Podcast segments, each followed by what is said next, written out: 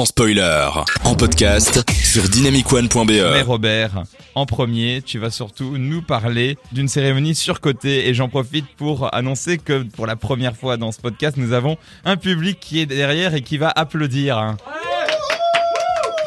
Ils, ils- ils sont une centaine là, c'est incroyable. Selon la police. Rien que pour toi, Robert.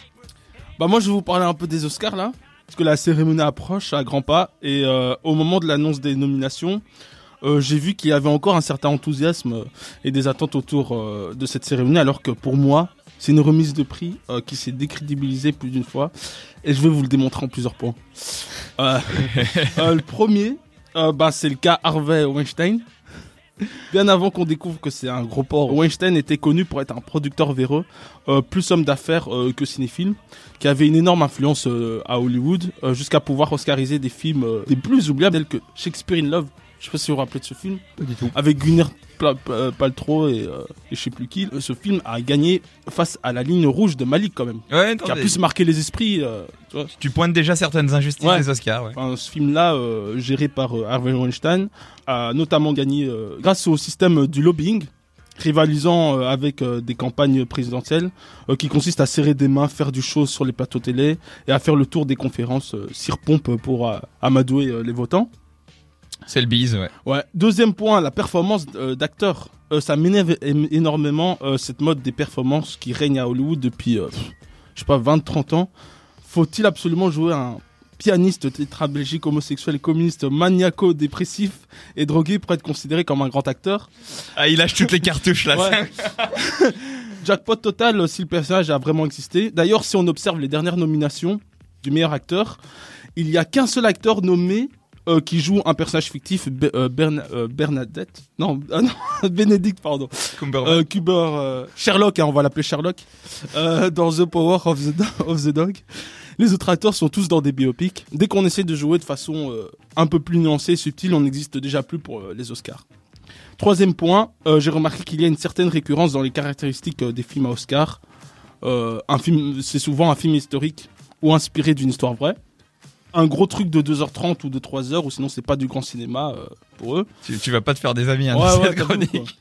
Euh, puis il faut un sujet profond et difficile, asséné avec pathos, c'est un zeste de bons sentiments, Euh, genre la guerre en Irak, euh, l'esclavage ou l'itinéraire. euh, Non, j'allais faire une blague de mauvais goût, je vais m'arrêter là. On t'a pas forcé à faire cette chronique, Ouais, hein, je comprends pas. mais- Ou sinon une adaptation d'un best-seller, comme ça tu te tracasses pas trop euh, pour le scénario. Et pour finir, ça doit aussi puer l'académisme. Un semblant d'innovation de transgression ruinerait les chances d'accéder aux nominations. Quatrième point, la place des comédies. Pourquoi ce tel snobisme envers euh, les pures comédies? Euh, J'imagine que pour les votants, ça doit pas être du cinéma à prendre au sérieux. Cinquième point, le cinéma de genre inexistant. Euh, depuis sa création, les Oscars boudent avec un tel dédain le cinéma de genre et d'exploitation. De Carpenter à McTiernan, en passant par Peckinpah, De Palma et Sam Fuller, jusqu'à ce que la cérémonie reconnaisse le talent de Spielberg seulement en 1994, lorsqu'il s'éloigne de la SF et du fantastique, avec la liste de Schindler, plus calibrée pour l'Académie, semble-t-il. Il faut tout de même reconnaître qu'ils se sont rattrapés un peu à ce niveau-là en récompensant Les Seigneurs des Anneaux ou encore La forme de l'eau euh, récemment. Sixième point, bah, le cas de James Gray. Je sais pas si vous connaissez James Gray. Ouais. Ouais, réalisateur euh, de La Nuit nous appartient. euh, ou, Lost City euh, of Z. Ouais, Lost City of Z ou récemment là, le film SF avec Brad Pitt. Ouais, Astra, Ad Astra. Ouais, merci. Voilà encore un réalisateur encensé en Europe et qui laisse totalement indifférent les États-Unis et logiquement les Oscars avec James Gray fait partie de ces auteurs euh, américains très en marge du système hollywoodien qui énervent beaucoup la profession par leur culot artistique et leur indépendance. On aurait pu citer aussi euh, Jim Jarmusch euh, ou encore Abel Ferrara. Ça marche aussi pour les acteurs. hein. Je, je crois que Steve Bou- Bouche- Buscemi, Buscemi Buscemi, merci. Et Donald Tellement de façons de prononcer Ouais, ce nom. et Donald de Sutherland euh, n'ont jamais été nominés alors que c'est pourtant des grands acteurs. Euh, septième cas, euh, septième point, le cas euh, Steven, Steve McQueen, pas Steve McQueen l'acteur, hein. Le réalisateur, le ouais. réalisateur de, enfin voilà, je vais vous en De parler, Shame, de, ouais. mais, euh, c'est marrant que des réalisateurs assez radicaux, mais célébrés comme euh, donc Steve McQueen qui a fait Hunger et Shame, se sont fait remarquer par les Oscars dès qu'ils se, se- dès qu'ils se lancent dans du cinéma un peu plus académique. Euh, J'aurais pu citer aussi euh, Gus Van Sant, Parce qu'il a eu Ouais, le- qu'il a eu, l'Oscar euh, pour Trailers euh, ouais. euh, radicalement différent de ses premiers films. qui est très film à Oscar. Ouais, ouais, très film à Oscar, euh, très, très calibré. J'aurais pu aussi citer Gus Van Sant, euh, qui est complètement ignoré par les Oscars euh, quand il réalise euh, un film comme Elephant, un film très exigeant et très hauteur et tout. Mais il est encensé par contre pour euh, euh, Will Hunting, le film Ouais. avec euh, Matt Damon là, Mhm. ou encore Milk, là, le biopic euh, avec euh, Sean Penn. Ouais. Parce que c'est c'est là justement, Ouais, encore une fois, c'est c'est beaucoup plus calibré. Ouais, ils se sont réveillés lisse. trop tard, quoi. c'est- Non, c'est juste que c'est il- il- après ils réalisent des films qui sont qui sont plus abordables pour pour la quoi. Je sais un exemple qui va dans ton sens, c'est Hitchcock qui a gagné l'Oscar du meilleur film pour Rebecca, dont personne ne se Ah rappelle, ouais. en 49, qui est son film le plus académique possible. Ah ouais. Super plat, euh, Ah, et qui est pas du tout un thriller, un, un film de suspense. Euh. Ah. Mais il en a eu un. Mais Il y en a eu qui en ont jamais eu. qui ressemblent pas du tout à Hitchcock en fait. Kubrick n'en a jamais eu, je crois. Non, exactement. Ouais, euh, enfin, il a eu un Oscar pour euh, les effets spéciaux pour 2001. Voilà. Ouais. Euh, huitième point, les votants. Euh, assez vieillissants, blancs et masculins, qui sont pas du tout représentatifs de la population américaine ou même du milieu de la critique. Euh, ça, commence lentement à changer, cela dit. Et j'ai aussi un peu de mal à l'idée que la majorité des votants soient des acteurs, en général moins cinéphiles que les autres corps euh, de métier à Hollywood. Neuvième point, les jeunes espoirs. Rando au César ce qui est au César. En effet, les récompenses françaises ont au moins le mérite de mettre en avant le jeune cinéma, autant à travers les acteurs que les réalisateurs. Faudrait bah, que les Oscars songent à créer des catégories espoir, euh, car tout un pan du cinéma moderne est délaissé par cette cérémonie, euh, et c'est bien dommage. Dixième point, enfin on y arrive. Euh, les sorties stratégiques. Les films prétendant aux Oscars doivent obligatoirement sortir pendant la saison euh, septembre-décembre. Ils respectent vraiment les critères pour être, euh, pour être nominés. Donc voilà, mes, mes, mes 10 points qui prouvent que les Oscars... euh, Et tu n'as pas abordé le fait. Overhypé quoi. Tu n'as même pas parlé du fait que maintenant il y a des quotas qui ont été mis en place là, pour les Oscars de cette année, dans lequel apparemment il faut un minimum de diversité dans les acteurs, dans Ah genre de- ouais. Apparemment, t'as vraiment un truc où le film doit cocher les cases littéralement maintenant. Alors apparemment, ça ne fout pas en l'air. euh, Enfin, c'est c'est quand même très minime, mais euh, ça, ça peut éventuellement Ouais, éliminer un film très bon, mais dans lequel il y a que des blancs, par exemple. Mais ouais, alors que le plus important c'est la, qualité artistique quoi. Ouais, non, Et à c'est. Hollywood, il y a déjà des quotas de production comme ça. Oui. Ah ouais? Oui, Oui, oui. Il faut qu'il y ait un minimum d'acteurs racisés, sinon euh, le film ne peut pas sortir. Bah la, la langue du... Juste pour prendre un exemple dans, dans notre milieu, par exemple dans la bande dessinée à Angoulême, euh, notre milieu. justement ils ont mis un, quota de femmes parce qu'en fait il y avait aucune femme nommée dans les auteurs de BD.